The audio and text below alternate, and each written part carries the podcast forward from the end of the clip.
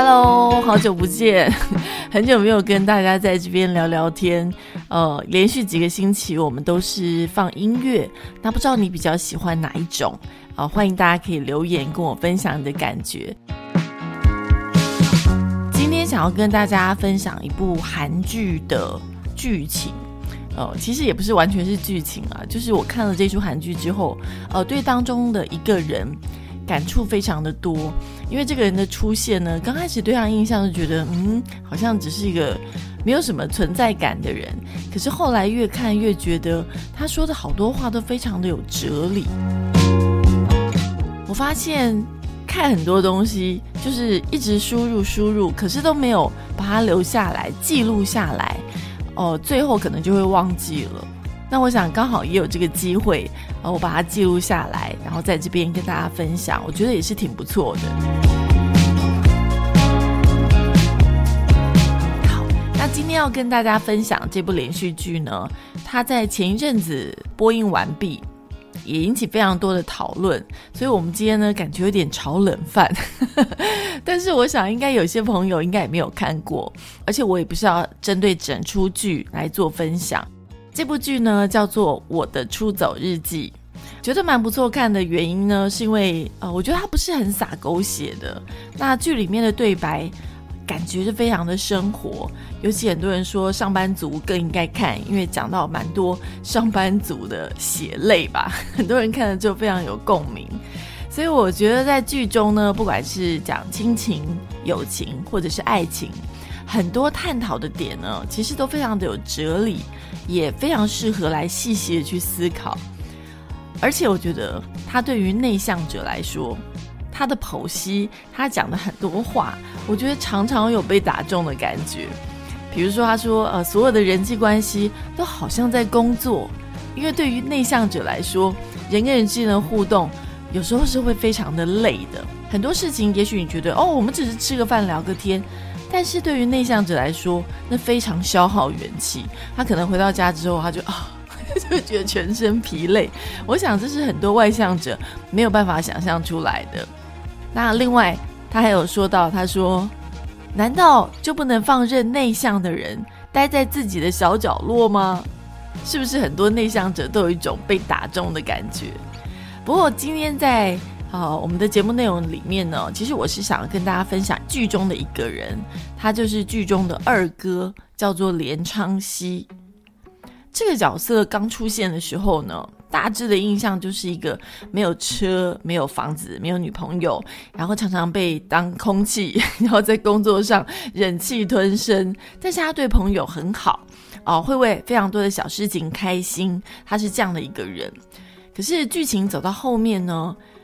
他只要说的话，我觉得每一句都非常有人生的哲理耶，而且让我非常印象深刻。他曾经说：“他说有车就有女朋友，他就非常渴望有一台车。后来他妈妈过世了，他又再度向父亲要求说他要买车。结果他终于有一台车了，但是他载的不是女朋友，而是载着全家。”他开始渐渐变成家中的照顾者，而且后来他还清了家中的债务，改了什么事都藏不住口的个性。他说：“当话到了舌尖，你却把它吞回去，那一刻，你就是一个成熟的大人了。你是不是曾经也是非常的热情，呃，热情的回应别人，敞开心胸的聊天？”可是后来，也许你会突然发现说，哎，回报你的感觉像是一团冷空气，或者说多了一点帮助都没有，而且还可能被人家乱传啊、乱转述。后来你渐渐的开始变得沉默了，变成就像他说的话到舌尖，你就会占隐藏。明明你的内心呢是非常热情的人，可是呢，你开始变得表面好像是一个冷冰冰的人。难道这就是我们所谓的成熟的大人吗？关于工作，这位二哥他说：“一定要有人生的目标吗？”每次萌生离职念头的时候，我都会告诉自己，至少要撑过暑假。既然如此，哎，那就连中秋连假，就是放完再说吧。然后你就会想到说：“哎。”这样子到了年底的话，如果离职会不会很凄凉啊？尤其是寒冷的冬天，大家在过圣诞节，没有这段是我自己家的。他想说，哎，算了，那既然都已经熬到年底了，那春天熬到春天应该也还可以吧？然后就这样又度过了一年四季。他说：“我可以为钱卖命，我拼到了这一步，好像也够了。这不是我该走的路。”我也不必一直强迫自己继续向前跑。老实说，我没有什么人生目标，钱呐、女人呐、名声啊，什么都没有。可是，一定要有人生目标吗？我难道不能够漫无目的的活着吗？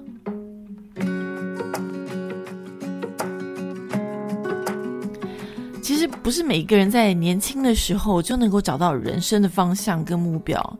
即便也许你到了中年，你也可能突然觉得，哎，我的人生目标到底是什么呢？总觉得我们好像达到一个目标之后，我们还会再往下一个目标去冲刺。或许有些人就觉得，我人生其实也没有什么目标，我真的就是一直往前走，然后走到哪，我突然感觉到热情，那可能就是我的热情。我觉得我也是，就是在我念世新之前，其实我从来没有想到。我会从事广播的工作，我也从来没有感觉到我对这个东西是有热情的。一直到我进入世新之后，看到学校的录音设备，然后看到学校的这个摄影棚，我突然就觉得，哎，这就是我想要的。所以好多东西真的都不是你预想、你觉得是什么，你就能够追寻到的一个目标跟方向。不追求什么，其实也是一种追求啊。我觉得 最重要的是永远。不是那个终点，就算你到达了终点，你还是会觉得不满足，然后你还是会想要超越自己，接受新的挑战。好，那再回到这个剧情当中，后来呢，这位二哥他离职了，就他终于离职了。他爸爸就问他说：“哎，什么时候再找下一份工作啊？”他就说：“我想要休息一下。”然后呢？他就突然有感而发，他就说了一段话。我觉得这段话真的蛮揪心的。我觉得很多上班族听到应该也是有这种感觉吧。他就说：“他说虽然他没有什么成就，但是他在外头从来都没有给家里丢过脸。而且他离职之后啊，也有收到很多的礼物，也有很多同事就说啊，你以后结婚的话，你一定要这个再约我，我一定会包很大的红包给你。就代表他做人其实蛮成功的嘛。他说。”其实不是每一个人都这么这么友善诶。他说，其实，在工作当中，他常常都收到一些挫折，可是他还是选择隐忍，所以他就跟他爸爸说：“你知道跟人家共事到底有多累吗？”他说：“我没有想要打算一辈子都这样游手好闲，但是你难道都不能说一句说，嘿，儿子啊，你这段时间辛苦了，好，没关系，你就休息一下吧，是不是？” 我当时听到这段话，我也觉得，对，就是其实他爸爸呢也是非常关心他，但是其实爸妈的关心常常都是一种很直接的讲话方式，并没有想到可能孩子的感受。其实，在我们人生很低潮或很低落，或是我们好不容易做了一个决定，比如说像他，呃，好不容易终于要离职了，结果家人也没有说什么，反而说，哎，那你什么时候下一份工作啊？那你工作去找了没呢？所以我觉得他讲的也真的 是很的确啊，难道都不能说一句说，哎，辛苦了，那你就休息一下吧？能不能够获得一点点温柔的关心？这段也是让我觉得蛮有感觉的。所以，当也许你身边有一些朋友，他们可能饱受挫折，或者是终于决定想要结束一段什么样的关系，或等等的，我觉得都很难，因为其实你也不了解彼此的心意。但是看了这一段，我倒是觉得，原来其实就在旁边说啊辛苦啦，那休息一下，反而是最好的一个安慰。但有一次呢，剧情当中哦，他们也是在餐桌上，他的妹妹就被他们发现了，说哦。你的前男友骗你的钱，还害你背了那么多债。这个女主角她的姐姐就说：“那你为什么不跟家人说呢？”二哥他又接话了，他说：“说什么用？说了一定会被骂呀！我我要是我，我也不想说啊，是不是？就像这二哥说的，他说我们发生了一些什么事情，谁敢跟家人说？不知道你会不会这样子？就说我们明明是一家人，为什么很多事情都到了最后一刻？”才会知道，可能他的朋友或他其他人都知道，为什么家人最后一刻才知道，或者甚至你可能一辈子都不知道？因为爸妈明明是关心，或者身为家人的我们也明明关系爸妈，就反过来说，其实爸妈有时候也不想要让子女担心，他们可能身体哪里不舒服，他们就自己也不讲，所以彼此都怕对方担心。比如说他的爸妈用错了方式去表达，哦，断了沟通的桥梁，所以呢，小孩子就怕被念啊，怕被骂呀，然后怕爸爸妈妈担心等等，或是爸妈怕小孩担心，都是一样，所以反而有时候最亲近的家人成了最远的距离。后来这个二哥离职没多久，他的妈妈在睡梦中就过世了，刚好就是二哥发现的。他说：“诶，奇怪，很多事情他回头再想一想，好像冥冥中早就已经安排了。比如说，如果他没有离职的话，那他怎么可以刚好就发现妈妈就死了？他又怎么能够在妈妈刚过世之后，能够立刻的去陪伴在妈妈的身边处理后事？那他又怎么又能够在家里陪伴他的父亲，照顾他的父亲呢？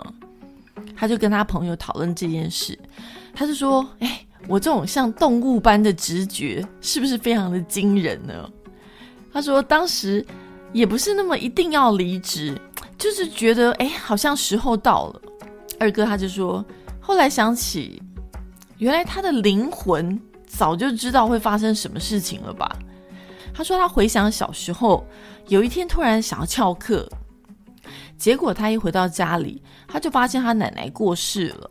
他就握着奶奶的手陪伴着他，一直到他爸爸回家。那又有一次呢，他本来有非常重要的工作，那他就趁这个空档的时候呢，想去先去医院探一下病。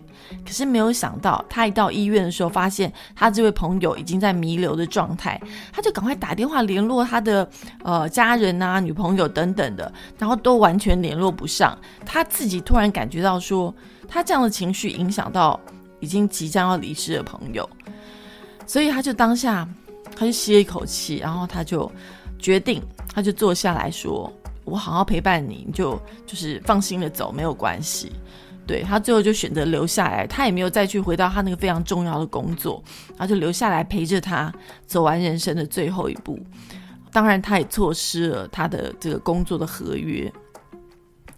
你会发现，这位二哥他是非常重义的人。这也对应了他引述了一部电影，叫做《刺激一九九八》。那这部电影呢，它讲的就是呃三个朋友，因为他们到这个马来西亚度假，然后中间可能有涉及到毒品的问题，然后有一个朋友留在，就是还是留在当地，那另外两个朋友就回他们自己的家了。隔了几年之后，这个留在马来西亚的这位朋友呢，我们叫他 A 好了，这个 A。他因为当时的贩毒的行为，可能毒品超过多少的话就要判死刑，所以他们的律师呢就回来就跟他们两个朋友讲说：你们如果能够回去帮他作证，说你们都有一份，那他这样子就不会判死刑，但是可能你们就要被一起关就对了。但是你们回去就可以救他一命，你会不会回去啊？如果是你的话，就是你会为了这份友情牺牲你的自由，可能要被关个两三年，然后放弃你这边的。人生，然后去那边被关，但是你可以救你朋友一命，觉得非常的天人交战哦。终于有一个朋友，他决定要留下来了。最后怎么样呢？总而言之，最后这个 A 呢，他还是会被处以死刑。那他就非常的害怕，这一路就开始咆哮，很害怕，然后要被绞刑。后来，他的朋友就透过这个监狱的窗口，他就对他这位即将要行刑的这位朋友大声的喊说：“我在这边，我在这边陪着你，我在这，你不要害怕。”他就一直对他喊这句话。他的朋友其实真的非常的害怕，然后后来就听到他讲话，他就一直凝视着他，整个人就平静下来了。所以在他人生的最后几秒，哦，他拥有的是关心、陪伴，还有真挚的友情，然后就走完他的人生。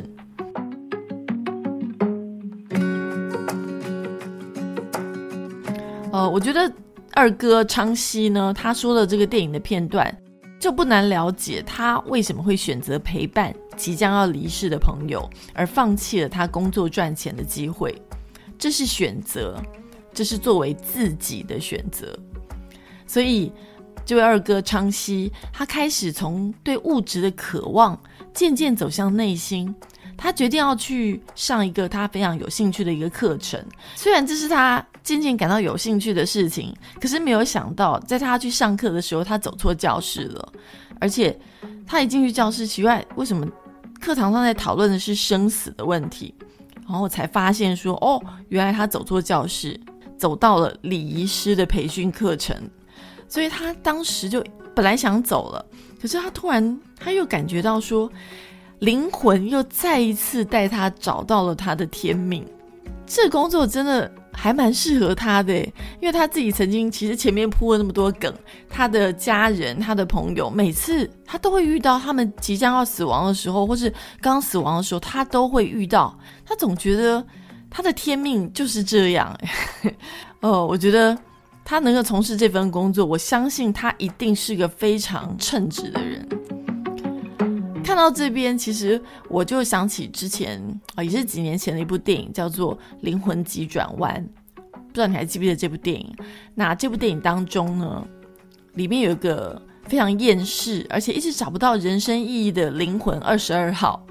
他呢，在灵魂先修班当中，因为找不到所谓的他的 spark，呃，火花，所以呢，他一直没有办法投胎。后来有一天，他突然感受到说。空气、风，然后树叶，然后整个美妙的当下，他才觉得哦，原来火花就是活着的热情，而不是活着的目的。就像剧中二十二号他遇见的理发师，他们都认为说，这位理发师他的火花一定就是理发，这就是他的人生意义。但是理发师却说，他说当年其实他最想当的是兽医。因为没有钱念书，所以他选择了收费比较便宜的理发学校。他说：“虽然不觉得理发是他的梦想，但是这份工作让他遇到了许多有趣的人，而且也透过理发让他感受到非常的快乐。火花就是用心去感受生命。人的价值不是别人告诉你说‘哇，你好棒棒哦’ 的功成名就。”而是你要我用心的过好每一天，每一个对得起自己的选择，每一个感受到的幸福当下。就像《灵魂急转弯》这部电影当中说的，真正让生命闪闪发光的，未必是职业成就而已，反而是那些微不足道的小事，点点滴滴累积成了生命中难忘的美好风景。剧情中有一句话是这样说的：“忘我到执着的地步，反而走进迷失。”回到接触韩剧，二哥昌熙，他从原本想要车、想要钱，每天疲惫的追逐，想要、想要，最后从想变成脚踏实地的实践。他还清了债务，不乱说话，追求内在的满足，不知不觉，灵魂也将他牵引到适合他的地方。那股说不出的力量，就是属于他的善念。正视了自己的优点，不空想不属于他的，顺从生命中对灵魂的呼唤，因为一切自有安排。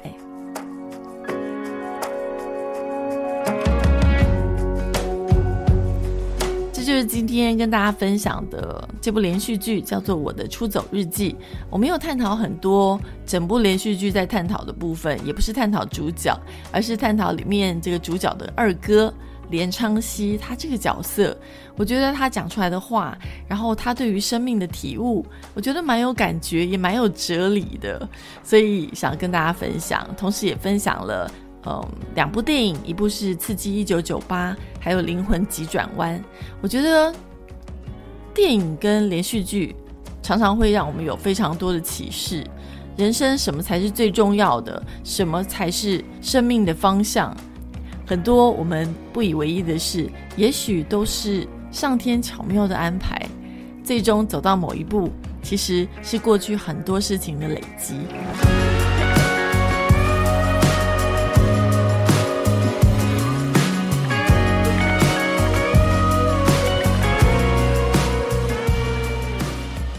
今天节目就进行到这边，谢谢你的收听，我是凉凉刘书伟，下次再见喽。It's a big old world. So what did I miss?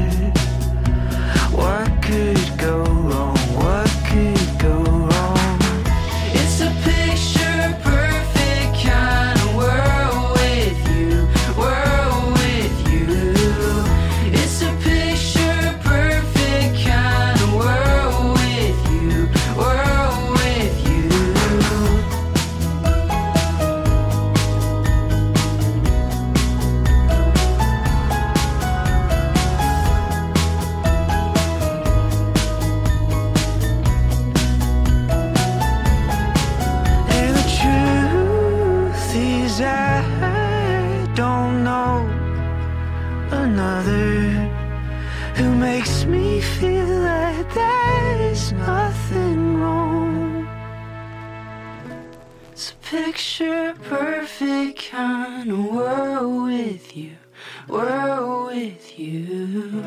It's a picture perfect kind of world with you, world with you. It's a picture perfect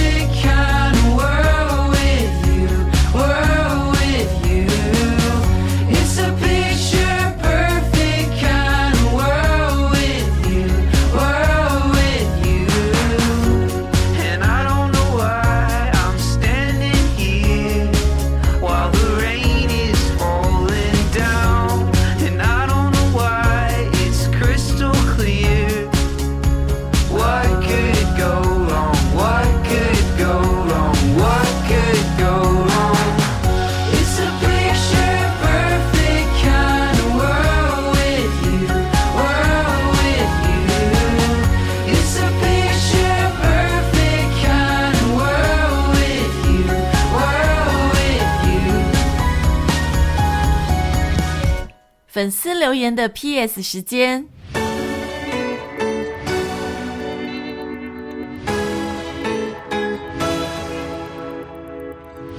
今天没有粉丝留言哦，因为最近大家可能都留言过，然后我又是放音乐，所以呢，大家比较没有一些回馈，所以在这边呢，也希望大家听到我们节目的呼唤之后呢，听我们节目有任何感觉，欢迎可以利用各个平台留言给我，也欢迎你到 Apple Podcast 上面给我五颗星的评分，还有留言跟我分享听节目的感觉，谢谢大家喽。我是凉凉刘淑维，我们下次再见喽。